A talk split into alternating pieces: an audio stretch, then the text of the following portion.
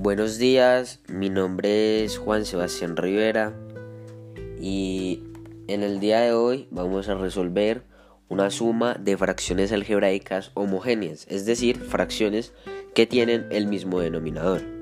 Y para ello, lo primero que debemos hacer es trazar una sola línea conservando debajo de ella dicho denominador. Y en la parte superior vamos a escribir la suma de los números de este caso que son x al cuadrado menos 8 más 5 menos 2x.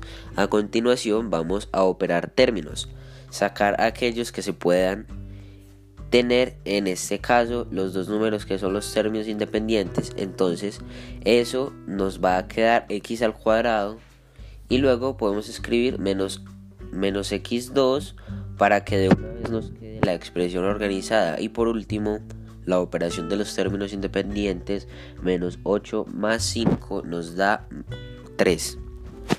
Y en la parte inferior continúa la misma expresión del denominador común que es x al cuadrado en más 10x más 21.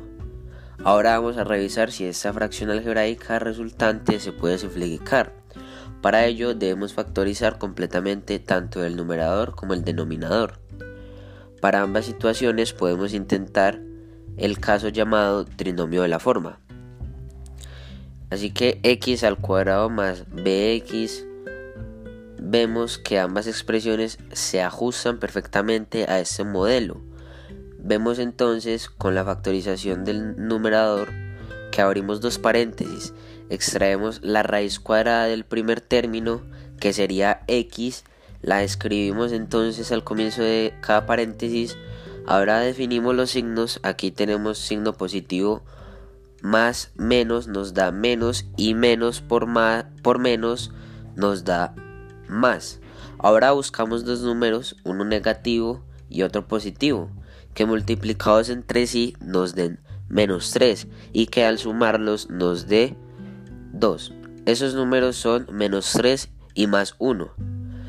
Veamos menos 3 por más 1 que nos da menos 3 y menos 3 sumado con 1 nos da menos 2. Como decíamos, para el, para el denominador usamos el mismo caso. Abrimos los dos paréntesis, extraemos la raíz cuadrada de este primer término que nos da x Luego definimos los signos. Eh, aquí, aquí tenemos signo positivo más por menos nos da menos y menos por más nos da menos. En, y en, en este caso debemos buscar dos números negativos que multiplicados entre sí nos da como resultado más 21. Y que al sumarlos nos dé menos 10.